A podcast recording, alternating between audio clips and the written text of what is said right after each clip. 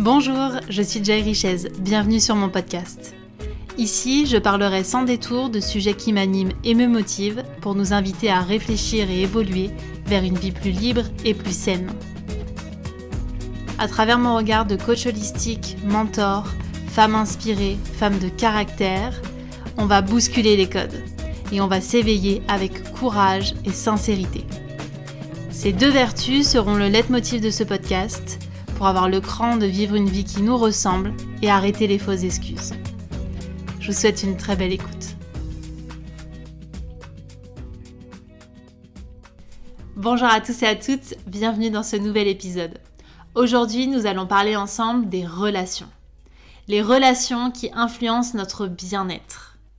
Parce que que ce soit des relations de longue date ou récentes, furtives ou entretenues, chaque personne que nous allons rencontrer va avoir une influence sur notre façon de penser, sur notre état d'esprit, notre état émotionnel et notre énergie.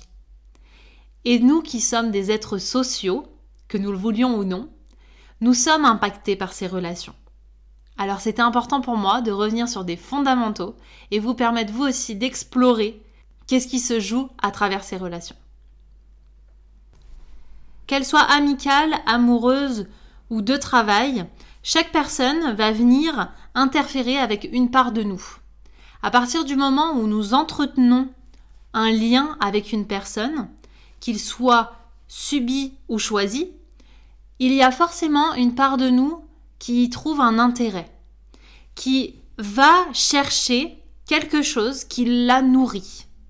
Ça peut être un besoin de reconnaissance, un besoin de compétence, un besoin d'écoute, un besoin de conseil, peu importe la raison, il y a une part de nous qui va chercher à être nourrie. L'idée, c'est de pouvoir se demander si les relations que vous avez aujourd'hui viennent nourrir votre part égotique ou votre part de plein potentiel. Parce que vous avez très certainement dû entendre l'adage qui dit que nous sommes la somme des cinq personnes que nous côtoyons le plus. Si ces cinq personnes ne ressemblent en rien à l'état d'esprit que nous voulons avoir, à la façon d'être que nous avons envie de construire au quotidien, il y a de fortes chances que vous continuiez à reproduire les mêmes schémas. Prenons un exemple. Si vous côtoyez des personnes qui aiment faire la fête, qui tous les soirs sortent en boîte de nuit, boivent des verres et qui mangent des fast-foods, alors que vous en ce moment vous avez envie de prendre soin de votre alimentation, de votre hygiène de vie, de votre sommeil. Est-ce que vous pensez que dans ce cas-là, ces personnes vont vous permettre de le faire avec plus de courage, avec plus de fluidité? Non, parce qu'ils ne vont pas comprendre vos motivations, ils ne vont pas comprendre votre rigueur, et ils vont vous proposer leur fonctionnement. Allez, un petit verre, ça changera rien dans ta routine. Allez, on reste encore un peu, on s'amuse bien. Ce sont des personnes qui ne vont pas aller dans le sens que vous voudriez.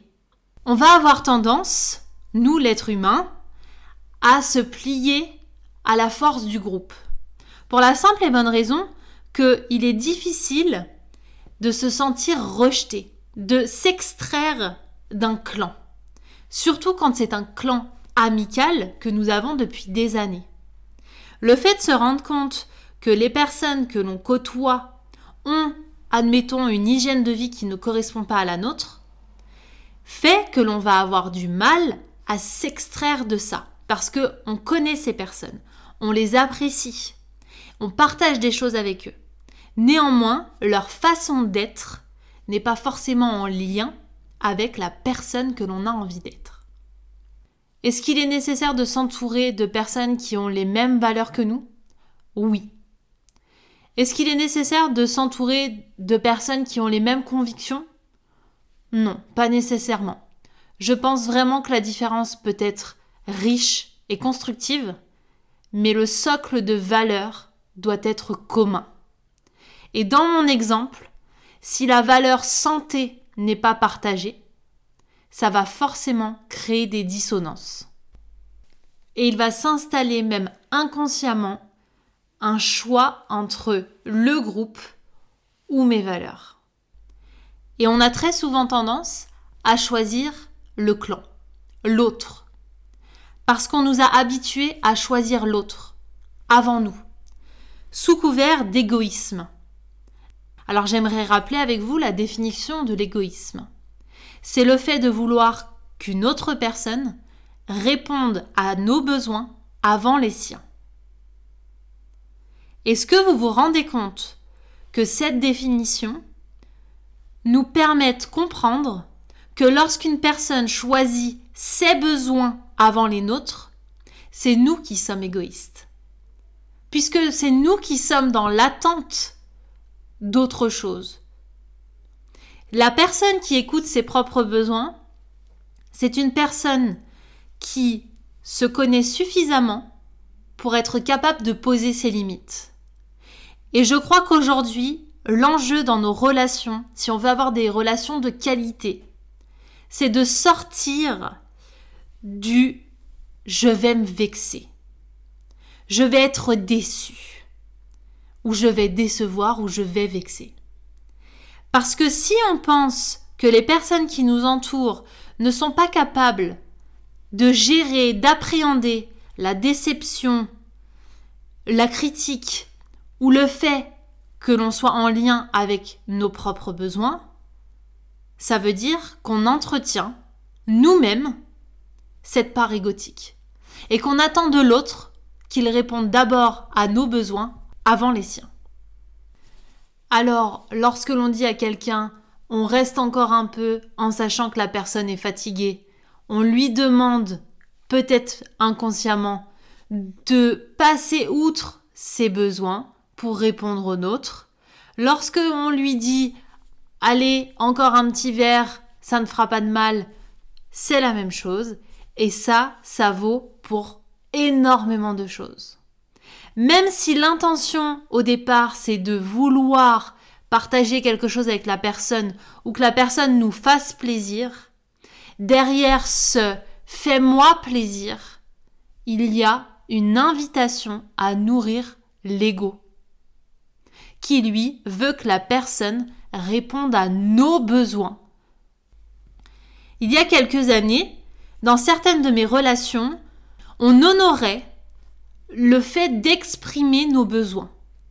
C'est-à-dire, lorsqu'on n'a pas envie de faire quelque chose, de venir à telle soirée, lorsqu'on n'a pas envie de faire tel événement, ou qu'on se sent trop fatigué ou trop submergé. On honorait le fait de pouvoir le dire sans que ça vexe la personne en face. Ça, c'était un gage d'amour, de prendre soin.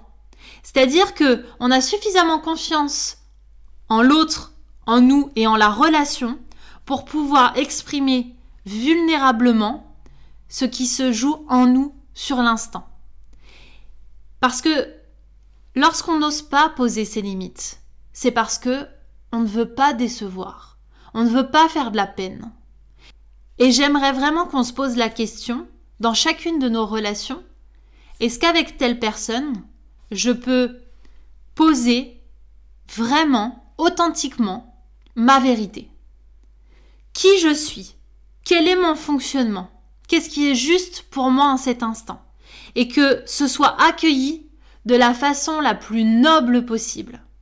Parce que si tout le monde était capable d'exprimer ses besoins, ses limites, sans se sentir jugé, sans se sentir redevable de quoi que ce soit, les relations seraient plus saines. Parce que très souvent, ce qui pose problème dans les relations, c'est soit que nous sommes dans une attente de la part de l'autre, d'un certain comportement, soit dans une projection idéaliste. Et soit l'un, soit l'autre nous emmène dans une direction égotique. Je voudrais que l'autre soit comme je l'imagine. Ou j'aimerais que l'autre fasse ce qu'il ne fait pas habituellement qu'il m'écoute plus, qu'il soit reconnaissant, qu'il change de comportement, etc. Le fait d'idéaliser l'autre c'est une façon pour notre ego de venir remplir le rôle du sauveur, de venir nourrir cette part qui serait soi-disant capable de faire changer l'autre, qui est la solution ultime pour que l'autre devienne meilleur. Et le fait d'idéaliser, ça nous fait rester dans des situations, dans des relations qui ne nous conviennent pas toujours. Comme si on avait un petit poulain dans lequel on avait mis tous nos espoirs et que à chaque fois que la personne se loupe, on va lui trouver des excuses pensant notre projection idéalisée se concrétisera un jour. Mais la vérité, c'est que personne n'est là pour sauver personne et que cette idéalisation, elle vient parler de nous. Elle vient nous rappeler que l'on préfère choisir des relations où on cherche à sauver la personne, plutôt que d'apprécier la personne comme elle est au présent. Parce que on décide consciemment ou inconsciemment de nourrir cette part de nous qui a besoin de se sentir utile, qui a besoin parfois de materner, qui a besoin parfois de tirer vers le haut, alors que personne n'a besoin de quelqu'un d'autre pour se sortir de ces mécanismes, pour se sortir de ces schémas et pour évoluer. C'est la personne elle-même qui va pouvoir faire ce cheminement-là. Si et seulement si vous vous mettez dans une posture qui est juste, plus la posture du sauveur ou de la maman ou du papa, en tout cas dans une posture qui ne correspond pas à la relation. Que l'on fasse ça avec nos enfants, c'est cohérent. Mais que l'on se mette dans une posture de mère avec son conjoint, c'est incohérent. Et ça ne rend pas service ni à l'autre, ni à nous, ni à la relation. Et tant qu'on n'en prendra pas conscience, on reproduira ces mécanismes, tout simplement parce qu'on les connaît. Quant à l'attente, elle vient mettre en lumière que l'autre serait là pour venir nourrir nos besoins, pour venir répondre là où on ne sait pas le faire pour nous-mêmes. J'attends de l'autre qu'il soit présent, j'attends de l'autre qu'il soit à mon écoute, qu'il soit compréhensif, qu'il soit aimant. Mais est-ce que nous le sommes pour nous-mêmes? Pour commencer est-ce que les attentes que je projette sur l'autre, j'arrive déjà à les avoir pour moi-même? Et généralement, la réponse est non. Parce qu'on va reprocher à l'autre ou attendre de l'autre ce que l'on ne fait pas pour soi. N'oubliez pas que les relations, quelles qu'elles soient, sont toujours un miroir de la relation avec vous-même. Toujours, que ce soit agréable ou désagréable, l'autre n'est qu'une représentation de ce que l'on se refuse à appliquer pour nous-mêmes ou à voir en nous-mêmes. Ce que je nous invite vraiment à faire pour pouvoir avoir des relations plus saines et prendre soin de notre bien-être, c'est de définir des règles, un cadre qui est propre aux personnes dans la relation, pour que ce soit écologique pour tout le monde et que ce ne soit pas juste un schéma que l'on reproduit encore et encore. Alors ça peut paraître surprenant dans une société où on prend des modèles existants pour pouvoir naviguer à l'intérieur. Alors qu'en fait, chaque relation est différente et chaque relation peut être remise en question. Prenons la relation de couple. Qui a déterminé que une relation de couple c'était deux personnes qui étaient amenées à vivre ensemble, à se marier et avoir des enfants? Le cadre populaire, c'est celui-ci. Comme dans une amitié, qui a décidé que pour pouvoir entretenir l'amitié, il fallait appeler tant de fois la personne, qu'il fallait être en lien avec la personne tant de fois par jour, par semaine, par mois. Encore une fois, dans quel moule on a envie d'aller? Ou quel moule on a envie de créer? C'est à nous de redéfinir les règles qui nous conviennent. Et ça découle d'une connaissance de soi. Parce que si vous êtes capable de dire à la personne en face, moi dans mon quotidien, j'ai des temps où j'ai besoin d'être seule, où j'ai besoin d'être dans mon introspection, où je n'ai pas besoin d'être en relation avec l'autre, mais ne le prends pas personnellement, c'est mon fonctionnement. Donc dans notre amitié ou même dans notre couple, ça voudra dire qu'il y aura des temps où il y aura moins de connexion que d'habitude. Ça permet de poser une norme qui ne sera pas mal comprise ou interprétée vis-à-vis de l'autre. Ça permet tout simplement de poser des bases saines, où notre bien-être est préservé et où aussi on prend soin de l'autre en ne laissant pas la place aux interprétations. Pour moi, les relations, c'est l'un des thèmes les plus complexes dans notre fonctionnement et dans notre vie d'être humain. Parce que ce n'est pas notre responsabilité à 100%. Et très souvent, soit on a envie de dominer l'autre et le façonner à notre manière, soit on a envie que l'autre soit responsable à 100% de nos dysfonctionnements. Si on est en colère, c'est la faute de l'autre. Si on n'est pas bien, c'est la faute de l'autre. Alors que, en vérité, il y a toujours, et je dis bien toujours, 50-50. Je l'ai évoqué dans plusieurs épisodes, chaque personne va prendre une posture. Et chaque personne va être responsable de sa posture. Si dans une amitié, vous ne vous sentez pas écouté, c'est vous qui vous mettez aussi dans cette posture de victime qui ne se sent pas suffisamment entendue. Et c'est donc que vous êtes dans l'attente de la personne en face. Et ce qu'il y a de plus complexe, c'est d'accepter que parfois, il est nécessaire d'arrêter de s'oublier dans les relations. Et pour ça, ça demande vraiment de s'observer. Comment on se comporte dans la relation? Est-ce que lorsque je suis au contact de la personne, je suis épanouie ou je suis contrariée? Lorsque je suis en contact avec cette personne, est-ce que je viens nourrir ma part d'ombre ou ma part de plein potentiel? Dit autrement, est-ce que lorsque je suis en lien avec cette personne, j'ai l'impression que le monde s'ouvre à moi et que je suis capable de tout faire ou tout devient compliqué? Ça, ça peut se ressentir d'un point de vue énergétique, mais aussi d'un point de vue comportement. Moi, pendant des années, j'ai entretenu des relations où je soufflais dès que quelque chose me dérangeait. Et à partir du moment où je me suis observée souffler, je me suis rendu compte que ce souffle, le il voulait dire que j'avais plus les mots pour pouvoir interagir avec la personne que j'étais plus en capacité d'être en interaction de façon saine avec l'autre. Et le fait de m'observer dans cette posture, ça venait dire de moi que mes limites, elles n'étaient pas suffisamment claires, elles n'étaient pas suffisamment définies.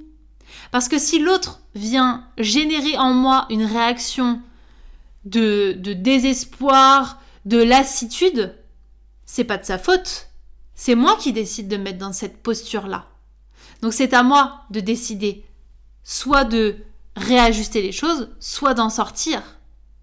Parce que si vous êtes tout le temps en train d'entretenir une part de vous par l'intermédiaire de l'autre qui vous renvoie ce miroir, c'est votre responsabilité.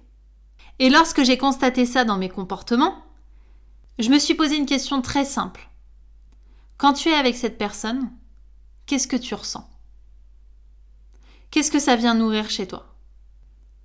Et parfois la réponse est extrêmement difficile à entendre.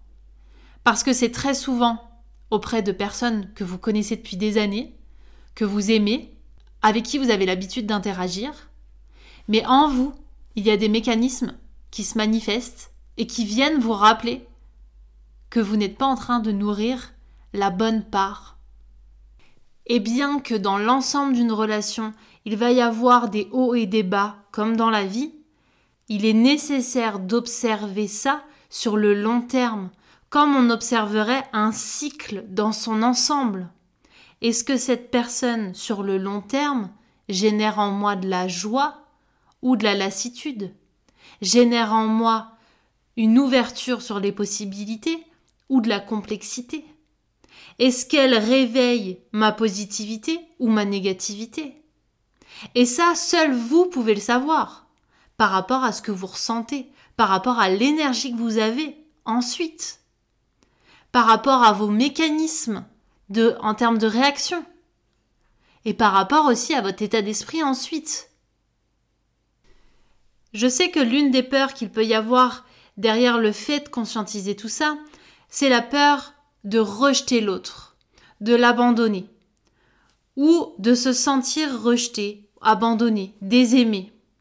Et du coup, on choisit le confort du silence, de ne surtout pas évoquer ce que l'autre génère en nous, pour ne pas le réajuster ou ne pas en sortir. Dans les épisodes précédents, j'ai évoqué la notion de niveau de conscience. J'aimerais juste rappeler qu'il peut y avoir des décalages de perception, tout simplement parce qu'on n'est pas dans le même niveau de conscience. Donc, quelle que soit la place dans laquelle vous êtes, de la personne qui reçoit une information ou qui la donne, il est possible que vous preniez les choses personnellement ou que la personne en face les prenne personnellement et se sente rejetée ou abandonnée. Tout simplement parce que la vision n'est pas la même. Et là, la plus grande force que l'on peut avoir à ce moment-là, c'est justement de délivrer notre vérité avec tout notre cœur sans attendre une réaction particulière. La plus grande vérité que l'on peut se rappeler, c'est que l'on peut aimer une personne, mais ne plus avoir envie d'entretenir un lien avec elle. Parce que l'amour que l'on se porte pour soi est plus fort. Et c'est pas un acte égoïste, je le rappelle. C'est un acte d'amour pour soi. Et le fait d'entretenir des normes comme quoi une amitié, une relation de couple doit perdurer quoi qu'il arrive dans le temps, nous indique qu'on s'accroche à ce qu'on connaît. Parce qu'on a peur de réinventer les relations, parce qu'on a peur de se retrouver tout seul, parce qu'on a peur tout simplement de ne pas être suffisamment aimable pour l'autre. Est-ce que ça, vraiment, ce genre de croyance nous permet de créer des relations saines? Non. Par contre, ce qui permet de nourrir des relations saines, c'est d'avoir de bonnes intentions. C'est-à-dire des intentions où on ne sert pas nos intérêts égotiques, mais on sert nos intérêts de plein potentiel. L'intention que l'on met dans chacune des relations, des discussions, des échanges est primordiale. Et est nécessaire si on a envie que notre bien-être soit pris en compte et soit influencé de la meilleure des façons. Le dernier point que j'avais envie de partager avec vous, c'est que les relations viendront toujours nous challenger, d'une façon ou d'une autre. Parce que soit nous sommes en relation justement pour nourrir notre plein potentiel, soit nos névroses, nos blessures. À nous de définir ce que l'on a envie de nourrir au quotidien. Parce que, encore une fois, il peut y avoir des relations ponctuelles qui viennent nous challenger pour nous faire traverser des épreuves, pour aussi nous faire voir les choses sous un autre angle, ou pour que l'on puisse affiner davantage ce qui ne nous convient plus, pour que justement on puisse définir nos propres règles. Et typiquement, ces derniers temps, j'ai pu définir une nouvelle règle dans mes relations. Que lorsque on n'a plus envie d'être en lien avec une personne, on n'est pas obligé d'être en conflit. On peut simplement poser les choses et ne pas attendre une réaction particulière, mais avoir cette authenticité que de dire là, en cet instant, la relation telle qu'elle est, elle ne vient pas nourrir la part de moi que j'ai envie de faire évoluer. Et on peut honorer tout ce que la relation a permis de mettre en lumière, tous les points que ça a permis de faire avancer. Parce que trop souvent, on laisse des relations de côté, mourir toute seule, sans honorer ce qui s'est vraiment passé. Ça ne veut pas dire qu'on fait des adieux pour toute une vie, ça veut simplement dire qu'on a l'honnêteté et le courage de dire à l'autre, là en ce moment, je suis pas raccord avec ce qu'on vit. Et c'est ça aussi s'adapter à l'évolution de la relation. C'est que parfois on est en décalage. Est-ce que ce décalage, il va se réajuster dans le temps? On n'en sait rien du tout, parce que ça va dépendre de l'évolution de chacun, des trajectoires choisies. Mais ça ne voudra pas dire que la relation n'a pas été utile et qu'il faut attendre un conflit pour y mettre fin. Ça veut simplement dire que la relation, elle peut être honorée par tout ce qui s'est passé et que le présent peut être aussi mis en valeur par rapport à ce qui se passe pour chacun.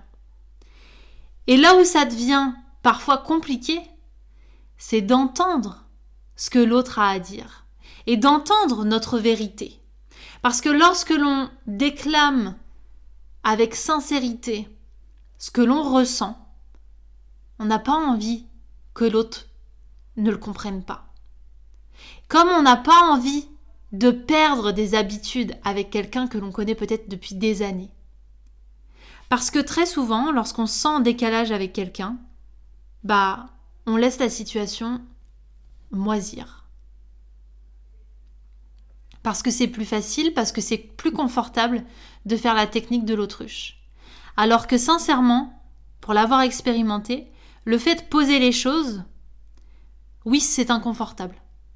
Mais ça rend la relation tellement plus belle et tellement plus saine après que ces quelques minutes ou ces quelques heures d'inconfort méritent d'être vécues.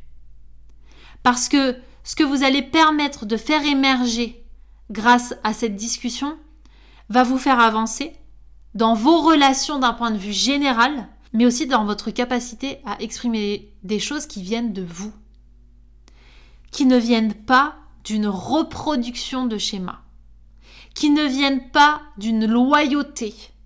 C'est-à-dire, encore une fois, si on sort de ces règles préconçues sur l'amitié, sur le couple et autres relations, eh bien, on sort de l'attente de l'autre. On sort des normes qui doivent en découler. Dans une amitié, Généralement, ce qui est inculqué, c'est on ne côtoie plus une personne quand on est en conflit. Je ne sais pas qui a déterminé cette règle, mais c'est une règle qui existe. Et lorsque les chemins se séparent avec une personne, on ne dit rien. On, ne parle pas. On n'honore pas tout ce qu'on a vécu. Ça ne se fait pas. C'est pas la règle de base. Par contre, dans les règles de base, en plus d'avoir cette loyauté d'être dans le silence lorsqu'il y a conflit, il n'y a certainement pas un réajustement qui peut avoir lieu d'être. Parce que on préfère rester campé sur nos croyances, sur notre ego qui est de j'ai raison, il a tort, plutôt que d'exposer les choses en ayant confiance que l'autre les prendra avec soin. Tout comme dans un couple, on préfère taire ce que l'on ressent vraiment pour éviter le conflit, plutôt que d'honorer le conflit qui lui est là pour mettre en avant à cœur ouvert ce qui nous dérange, ce qu'il est nécessaire de réajuster. Et conflit ne veut pas forcément dire colère, violence, etc. Ça peut simplement être désaccord décalage. Parce qu'encore une fois, la norme, c'est le conflit, c'est pas bien. Les disputes, c'est pas bon. Alors que les disputes, c'est sain. C'est là aussi pour permettre à chacun d'exprimer sa vérité. Et c'est là où toute l'intelligence relationnelle est nécessaire d'être mise en avant pour ensuite construire avec l'autre une nouvelle norme. Bien sûr que si on se cale sur les normes que l'on reproduit depuis X années, on ne fera pas évoluer nos relations. Et on restera dans des relations basiques.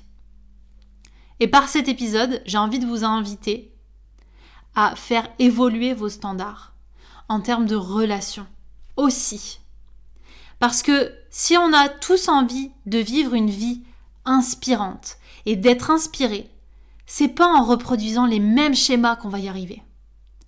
Moi personnellement, les relations qui me font envie, qui me portent, c'est des relations où on peut dire les choses. Sans se sentir jugé, sans se sentir accusé de quoi que ce soit, sans devoir se justifier. Juste pouvoir délivrer sa sincérité et que l'autre l'accueille. De ne pas être dans cette perpétuelle quête d'attendre de l'autre qu'il corresponde à un schéma. D'être suffisamment courageux pour sortir des relations qui ne sont pas au niveau du standard que l'on s'est fixé.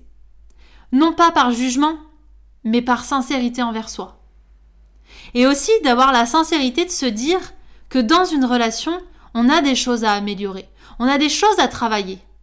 Parce que tous et toutes, quel que soit le stade de croissance personnelle, quelle que soit euh, la fréquence vibratoire, le niveau de conscience que l'on a, on va être amené à retomber dans nos travers on va être amené à retomber dans notre fréquence égotique. C'est ça le jeu de la vie. C'est des situations, des gens qui nous proposent un miroir pour voir si on retombe dedans. Et parfois on va retomber dedans, mais toute la magie c'est de pouvoir réajuster ensuite. Et c'est ce qu'on apprend généralement dans tout ce qui touche à la communication non violente, à l'intelligence relationnel, à l'intelligence collective, c'est de pouvoir co-créer avec l'autre. Et c'est pas co-créer moi je suis le génie et toi tu es le suiveur, mais plutôt toi tu es le génie et moi je suis le génie. Et comment on fait de la magie ensemble? On n'est pas obligé de se trahir dans une relation. On n'est pas obligé de manquer de respect ni à soi ni à l'autre. On peut simplement co-créer une réalité, co-créer une norme. Et c'est ça qui permettra d'élever nos standards, d'élever nos relations au niveau nous porte. Et je voudrais juste vous rappeler un dernier point avant de vous laisser à votre réflexion. C'est que oui, ce n'est pas facile. Ce n'est pas facile parce que notre cerveau son standard, c'est le passé. C'est ce qu'il connaît déjà. Et dans le passé, on a toujours fonctionné de la même façon. C'est-à-dire qu'on a fonctionné en j'ai raison, tu as tort, je me vexe ou je suis déçu de toi, j'attends de toi autre chose. Tu dois être loyal envers moi comme ci, comme ça. On a fonctionné tout le temps avec les mêmes croyances. Et on s'est perdu dans des relations. Si par contre on décide de fonctionner non plus avec nos mécanismes passés, mais plutôt d'en créer de nouveaux, de se projeter dans une réalité différente, plus constructive, plus évolutive, c'est ça qui nous permettra de sortir de ce que l'on connaît et de rendre les choses moins complexes, plus fluides, parce que au-delà de l'inconfort que génère la sortie d'une norme d'un fonctionnement amical ou de couple, c'est choisir une réalité qui nous convient davantage. Et pour choisir cette réalité qui nous convient davantage, il est nécessaire d'être sincère et d'accepter cette sincérité. C'est-à-dire d'accepter ce que l'on ne peut pas changer et d'avoir le cran de nourrir les endroits où on a la main. Et là où on a la main, c'est sur notre part de la relation, sur le fait de poser nos limites, sur le fait de s'exprimer avec authenticité, sur le fait de se respecter davantage et de rester et de réinventer ou de partir. Notre responsabilité, elle se joue là. Elle ne se joue pas sur le comportement de l'autre ou sur ce qu'il vient dire de nous ou faire de la relation. Notre responsabilité, elle se joue exactement à cet endroit-là. Alors je vous invite à vous demander si aujourd'hui, les cinq personnes que vous côtoyez vous rendent meilleur, ou s'il y a encore des réajustements à faire, et à toujours vous demander quelle est l'intention dans cette relation, quelle part de moi je viens nourrir. Et ne le jugez pas, faites juste une observation de ce qui se passe dans vos relations pour ensuite pouvoir les nourrir différemment et être dans la co-création. Je vous remercie infiniment pour votre écoute. Je vous souhaite une très belle réflexion. N'hésitez pas à me partager en commentaire ce que ça a évoqué pour vous, tout ce que j'ai partagé ici. À partager cet épisode s'il vous a été utile ou s'il vous a plu. Vous pouvez également le noter sur Apple Podcast et Spotify, car c'est grâce à ça que l'on peut donner un maximum de visibilité à des contenus comme les miens. Je vous donne rendez-vous la semaine prochaine. Je vous embrasse.